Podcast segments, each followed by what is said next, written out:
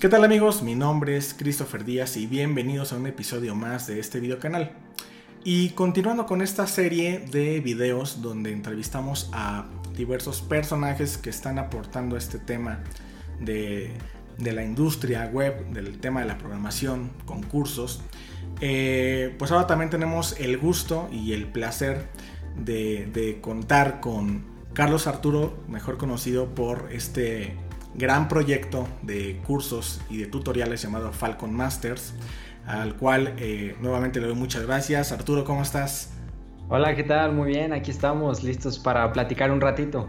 Perfecto, fíjate que es, es muy raro o es muy difícil encontrar como información acerca de ti en internet, es decir, hay mucha información de, tus cursos, eh, pero muy poca, muy poca información de ti, solamente por ahí encontré un video me parece que de, del Campus, Party. y es el único que está y se ve que ya, ya tiene un tiempo porque pues ya el Campus Party ya no existe, ¿no? Pero sí, sí. me pareció bastante, bastante curioso eso. Oye, eh, antes de entrar como muy de, lleno a la entrevista, eh, yo sé que esto es una, esta es una videollamada, pero si tuviera que ofrecerte como un vaso de agua, un refresco, una cerveza, ¿qué, qué te tomarías en este momento? Mira, bueno, también como dato curioso no tomo, así que seguramente sería un vaso de agua, ¿no? Ok, perfecto. ¿Algún, vaso de agua, un refresco está bien. Me gusta mucho la Fanta de naranja. Ah, ok, bueno, muy bien. Con, un toque extra de azúcar. Oye, normalmente eh, tomo agua, pero, pero bueno, si refresco está bien, una Fanta. Perfecto. no es por dar publicidad. Oh, sí, no no no, no, hacemos nada de ese tipo de publicidades. No, Ok. Eh, oye, y antes de entrar a las preguntas fuertes de, la entrevista, em, para ti, ¿cuáles, ¿cuáles son como tus, tus hobbies o qué, música te gusta? Todo esto que está fuera, que sale del tema de profesional, de hacer cursos, eh, ¿qué, qué, hobbies tienes fuera de esto? Pues fíjate, es algo que nunca nadie me ha preguntado antes, yo creo. Así que gracias por preguntarlo, yo creo, porque es una de las cosas que más me llenan a mí, eh, el tema de hobbies, el tema de la música sobre todo. Y es que a mí me encanta lo que es el rock clásico. Mi banda favorita es Guns N' Roses, pero escucho rock clásico desde Led Zeppelin, The Rolling Stones, The Who, eh, The Leppard. Tengo una gran colección de música en mi lista de Spotify que me encanta escuchar. Y es uno de los temas que a mí más me gusta, de hecho, el rock clásico, ¿no? En cuanto a música, ¿no? Ya que haces la pregunta. Y en hobbies, pues tengo un montón de cosas que hago. Soy una persona que fuera de los tutoriales hace muchas cosas, ¿no? Eh, me gusta, por ejemplo, últimamente he estado en los simuladores de aviación. Ok. He estado aprendiendo un poco sobre cómo volar ciertas aeronaves, algunos helicópteros. Eh, me gusta también trabajar en proyectos sobre videojuegos, por ejemplo, eh, que también me gustan mucho. Y no sé, realmente es lo que más me gusta. Suelo ser una persona muy geek, ¿no? Que le gusta mucho los temas de videojuegos, la cultura pop, los ochentas y tal. Perfecto. Oye, muy bien, qué, qué, qué, bien, qué bien. ¿Y cómo, cómo fue que tú llegas a... ¿Qué, qué fue lo que tú qué estudiaste tú? Pues mira, yo estaba estudiando una carrera que se llamaba informática y administración. Ok. Este, pero la dejé. Me dediqué a estudiar yo por mi propia cuenta. Así que si realmente se considera que estudié algo, pues es desarrollo web, que es lo que yo hago por mi cuenta. ¿Y cómo fue que llegaste o, decidiste estudiar eso? ¿Cómo, ¿Cómo fue ese proceso? Pues fue porque en parte yo ya tenía algo de tiempo en lo de YouTube, me gustaba grabar tutoriales de desarrollo web y bueno, pues dije, bueno, si tengo que entrar a la universidad voy a entrar a algo que me guste, ¿no? Siempre me ha llamado mucho la atención la tecnología y la informática y yo pienso que si no hubiera estudiado eso, realmente no sé qué, habría estudiado, ¿no? Entonces, siempre me llamó mucho la atención, así que bueno, decidí entrar a esta carrera de informática. Y la parte de administración era porque yo quería poner una especie de empresa que tuviera que ver con tecnología. Que al final terminé haciendo tutoriales y cursos, pero bueno, la idea estaba allí, ¿no? Oye, y fija, y fija precisamente tocando ese tema, ¿Cómo es que nace Falcon Masters? ¿Cómo, cómo llegas a la idea que te inspira para, para producir este proyecto?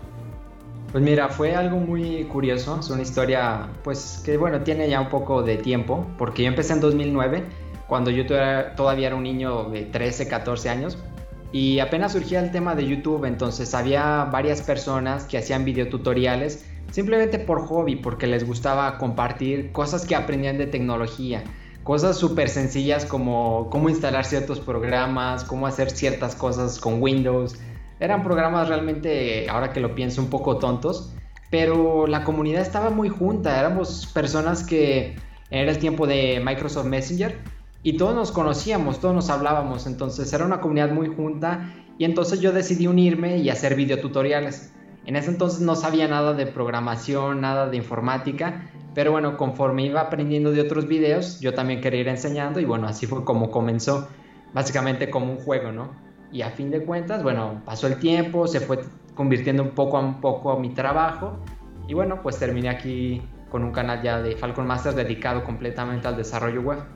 Ok, fíjate que yo recuerdo mucho uno de esos cursos que es uno de, HTML, porque mi papá recuerdo que quería aprender, se quería meter estos temas, ¿no?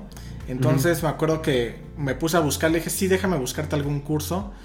Y el primero, de los primeros que encontré fue precisamente ese, ¿no? Y me acuerdo que decía sí, ¿no? Y Carlos Arturo, y, Carlos Arturo explica muy bien, y Carlos Arturo. Y he visto como muy común, eh, muy comúnmente esa opinión de, esa facilidad que se te da.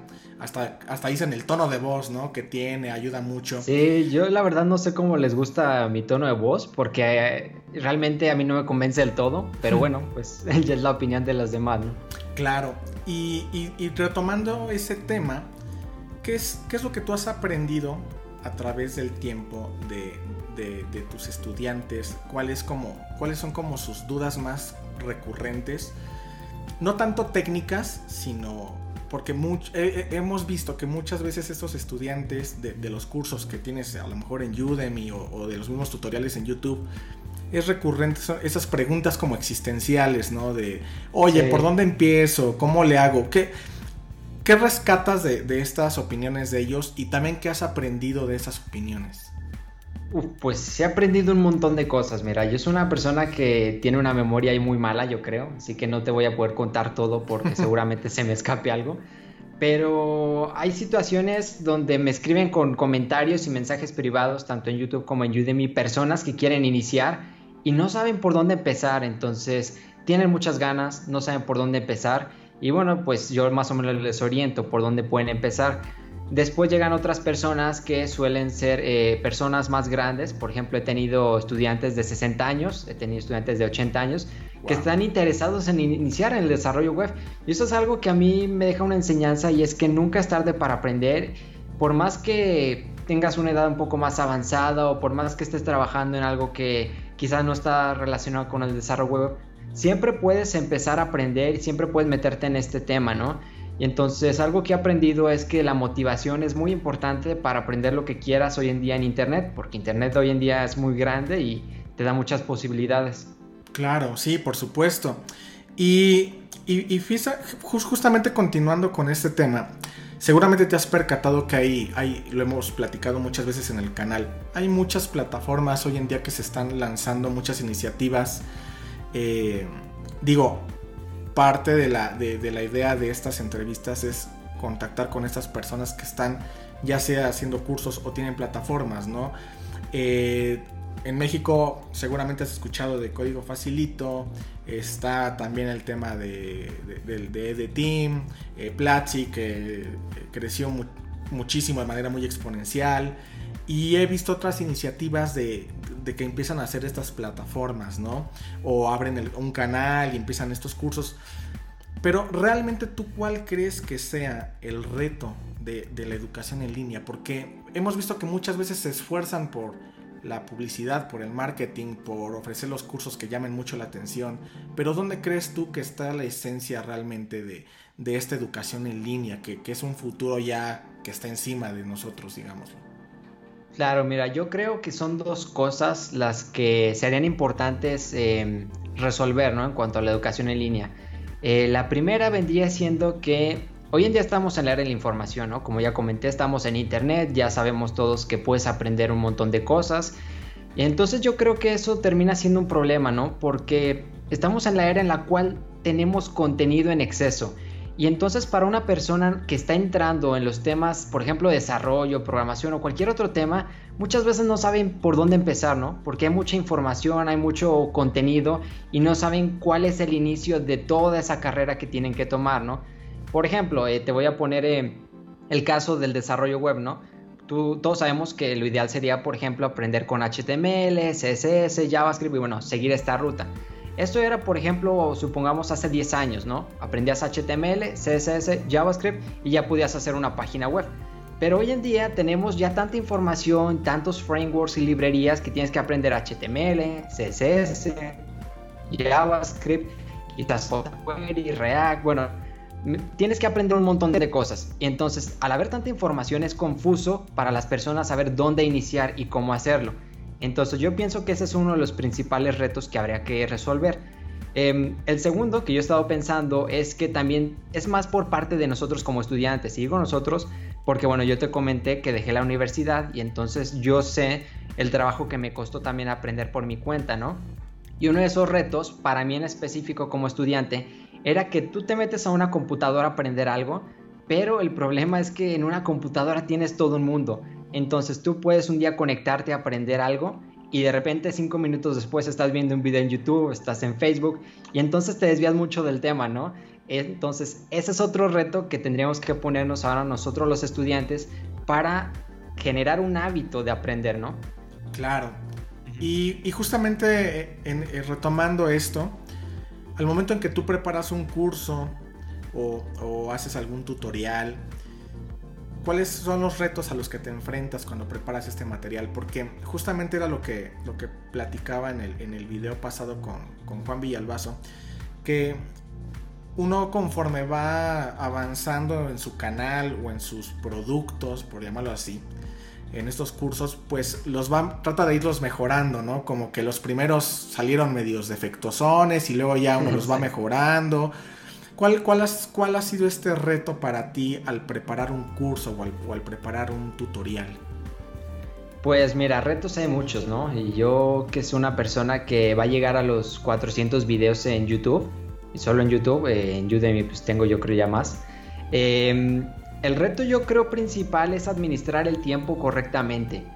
Porque grabar un curso o un simple video toma mucho tiempo. A veces la gente cree que es como grabar eh, un blog, ¿no? Simplemente sales a la calle con un celular y te grabas y ya está, ¿no? Pero en el caso de los tutoriales y de los cursos yo pienso que es más complejo si lo quieres hacer bien, ¿no? Porque requiere que planees qué vas a enseñar, cómo lo vas a enseñar, después grabarlo, que el video te quede bien, editarlo y bueno, al final pues subirlo, ¿no? Y distribuirlo. Entonces toma mucho tiempo, si no lo haces bien te va a tomar muchísimo más tiempo y no te va a salir un, un buen video. Entonces yo creo que el reto principal, o más que nada lo difícil de hacer videos, es hacer videos de calidad en poco tiempo y que sea lo que los usuarios quieren. Claro, claro, claro. Y por ejemplo, para aquellos que se están iniciando en esto, que están abriendo un canal, que quieren lanzar un curso, porque hay gente, hay gente muy talentosa que, a veces quiere hacer esto y quiere iniciarse. En tu experiencia, qué consejo les darías? Mira, yo te voy a decir una cosa muy sincera y de hecho también es un poquito retomando el otro punto, ¿no? Que estamos hablando. Yo acabo de mencionar de que uno de los retos es hacer los tutoriales y demás en poco tiempo, ¿no? Y bueno, quería mencionar esto porque si tú ves mi canal de YouTube y el tiempo que tengo entre cada curso, por ejemplo, de Udemy, tú vas a ver que hay una inconsistencia muy grande. Y entonces esa inconsistencia es porque, bueno, es para esta respuesta, y es porque el consejo que yo le daría a todas las personas es que hagan esto por un hobby, porque en verdad les guste. Porque si no te gusta, vas a terminar haciendo tarde o temprano contenido que no es de buena calidad, contenido que quizás no genere mucho a los estudiantes, ¿no? Entonces, si alguien está empezando, yo le recomendaría que empezara como un hobby. ¿Y por qué le digo así? Pues porque yo así empecé y sé que, bueno, para mí esa fue la mejor forma. Si a mí alguien me hubiera dicho, tienes que grabar un video todas las semanas, tienes que aprender tales cosas obligatoriamente, seguramente no estaría feliz si no lo habría hecho. Ahorita estaría haciendo alguna otra cosa. Entonces mi consejo es ese, hazlo porque en verdad te gusta, hazlo porque te nace enseñar a las demás personas y porque te es gratificante que los demás digan, ah, mira, logré hacer tal cosa gracias a tu video. Claro, por supuesto. Oye, y en un supuesto, imagínate por algún momento que que, la, que el mundo digital se acabara, desapareciese, que el Internet dejara de existir, eh, ¿qué, sería Carlos Arturo? ¿Qué, ¿Qué haría? O sea, se nos acaba la computadora, ya no la vamos a usar, tenemos que regresar a otro tipo de oficios o de profesiones. ¿Dónde encajaría ahí Carlos Arturo? ¿Qué haría? ¿Qué se dedicaría? Eso es algo que sí me he preguntado varias veces. Yo creo en parte por el videojuego de Fallout. el videojuego de Fallout donde hay un escenario holocausto donde el mundo fue devastado por una guerra nuclear. No los he jugado los juegos, pero bueno, he visto más o menos la historia. Y sí me he preguntado qué estaría haciendo yo si no tuviera internet, ¿no? Así de simple. La verdad es que no tengo idea realmente. Yo solo sé que estaría haciendo algo que me gustara eh, seguramente estaría trabajando en alguna empresa, en algún tema administrativo, o estaría trabajando en algún, eh, bueno, si, si entrara a estudiar algo, sería algo relacionado con la ciencia. Que a mí me gusta mucho la ciencia, no, no conozco mucho de ciencia, pero me gusta, y yo creo estaría estudiando algo de eso y trabajaría en algún puesto similar. Quizás em, si tuviera la oportunidad, eh, me gustaría estudiar astronomía, que me gusta mucho también el tema del espacio, el universo, las estrellas. Y quiero, quiero entender que con todo esto que nos comentas, que realmente tú estás dedicado al 100% al tema de los cursos, es decir, ese es, ese es tal cual, o sea, eh, por ejemplo, habemos otros que tenemos un trabajo fijo y, le dedicamos un espacio al canal o a algún tutorial o algo, pero en tu caso entiendo que estás al 100% con, con tus cursos, ¿verdad? Sí, al 100% con los cursos y YouTube. Perfecto, perfecto. Y bueno, ¿crees que en algún futuro eh, el tema de aprender a programar se vuelva como un requisito básico de la, educación? Es decir, eh, esta pregunta la hago porque, y de hecho hicimos un video al respecto, porque he tocado ver, me ha tocado ver cómo muchas personas eh, se empiezan a interesar por este tema de aprender a programar, ¿no? Y no tienen nada que ver sus profesiones con el tema de la programación pero ya se empieza a ver como una, como una especie de cultura general o como de curiosidad de decir, bueno, ¿cómo funcionan las cosas o cómo lo hicieron? ¿Crees que en algún momento aprender a programar se vuelva como algo básico en la educación? Mira, honestamente no sabría decirte si va a llegar un punto en el cual te van a enseñar a programar tal como ahorita en las escuelas enseñan matemáticas, ¿no? No sabría decirte si va a llegar ese punto porque desconozco de la, de la educación tradicional, no sé cómo es que cambian, em, por así decirlo, los temarios, no sé cómo llamarle esa parte donde los programas, por así decirlo. Pero yo sí creo que va a llegar un punto en el cual la programación va a ser un tema general. Porque la programación no solamente es un tema que las personas que están relacionadas con tecnología deberían saber. Porque con programación tú de cualquier rama que estés estudiando, trabajando, puedes sacarle provecho a la programación para hacer cosas que mejoren tu oficio, tu trabajo, e incluso emprender cosas nuevas. Entonces yo sí creo que en un futuro, en unos años, la programación va a ser un tema tan general que muchas personas que no tengan nada que ver con tecnología van a aprender y van a empezar a hacer cosas geniales ¿no? en, el, en el mundo. Claro. Que bueno, ya lo están haciendo, pero la mayoría de las personas que lo hacen suelen ser el típico geek, ¿no? El típico programador que estudió eso pero conforme más personas fuera de la tecnología aprendan, va a empezar a haber muchas cosas geniales. Por supuesto.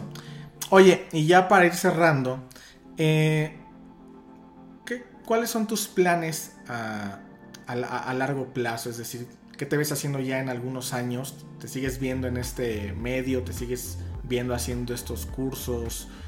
Eh, ¿qué, planes tiene Carlos Arturo a largo plazo?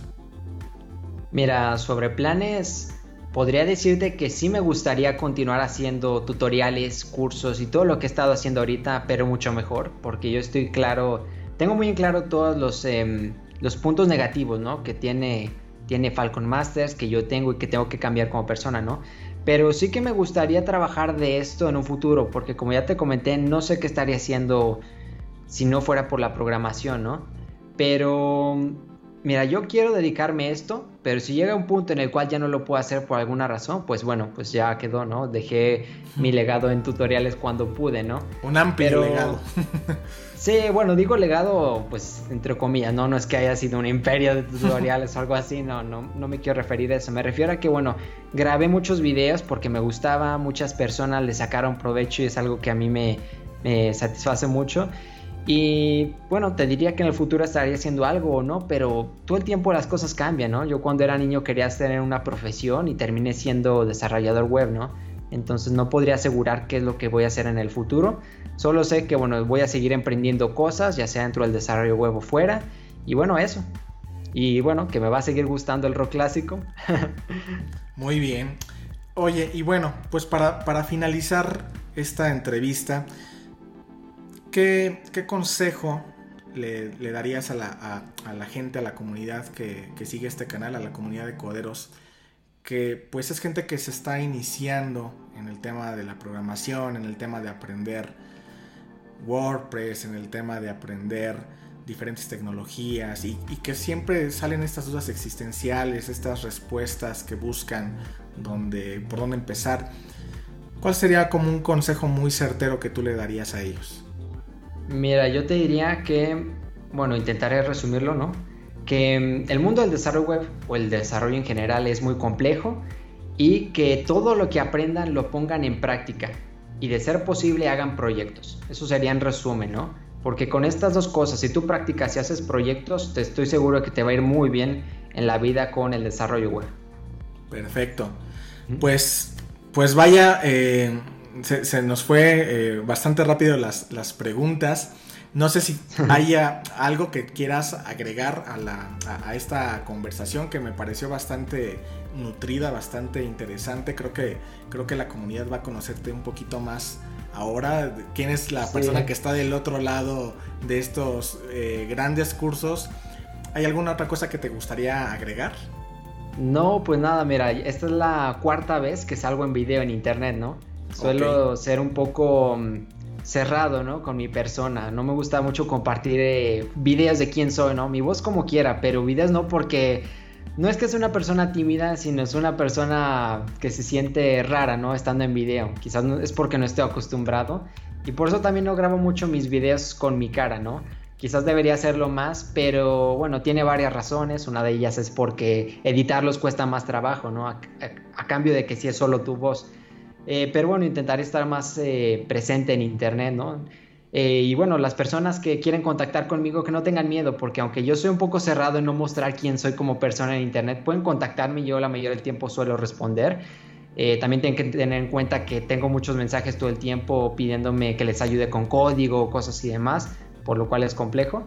Y bueno, pues ya nada más para concluir esta, esta parte, esta pregunta que me dijiste, pues nada, que sigan aprendiendo, que es un mundo súper fascinante que no se desanimen si tienen algún problema porque el trabajo de los programadores es resolver problemas todo el tiempo y cuando tú resuelves un problema ganas experiencia y esa experiencia es la que te permite hacer proyectos y bueno llegar más lejos. Entonces todos los interesados en aprender a programar simplemente continúen aprendiendo, todos los días aprendan al menos una cosa nueva y les va ir fantástico, les va ir bastante genial como suelo decir. Muy bien, pues, pues Carlos, pues... Eh quiero darte un agradecimiento, creo que en, nombre de, muchos eh, programadores, de, mucha de la comunidad. Eh, una, pues por este enorme esfuerzo que haces eh, con estos cursos de tutoriales que lo repito y lo seguiré repitiendo, son de mucha calidad, que han aportado mucho, que han ayudado a mucha gente y, y, lo que me decías de que han ayudado a gente incluso ya mayor es sorprendente, eso habla de la calidad de tus cursos y también agradecerte también por la sencillez y la disposición que tuviste para compartirnos eh, un poco de, tu, intimidad, que como sé, no es algo que, se dé con mucha facilidad, lo cual agradezco mucho. Y pues nada, este... Amigos, gracias por ver este episodio. Espero eh, tengan un poquito más de información de Carlos Arturo y por favor sigan su, canal de Falcon Masters, sus cursos en Udemy y nos vemos en el siguiente capítulo. Adiós.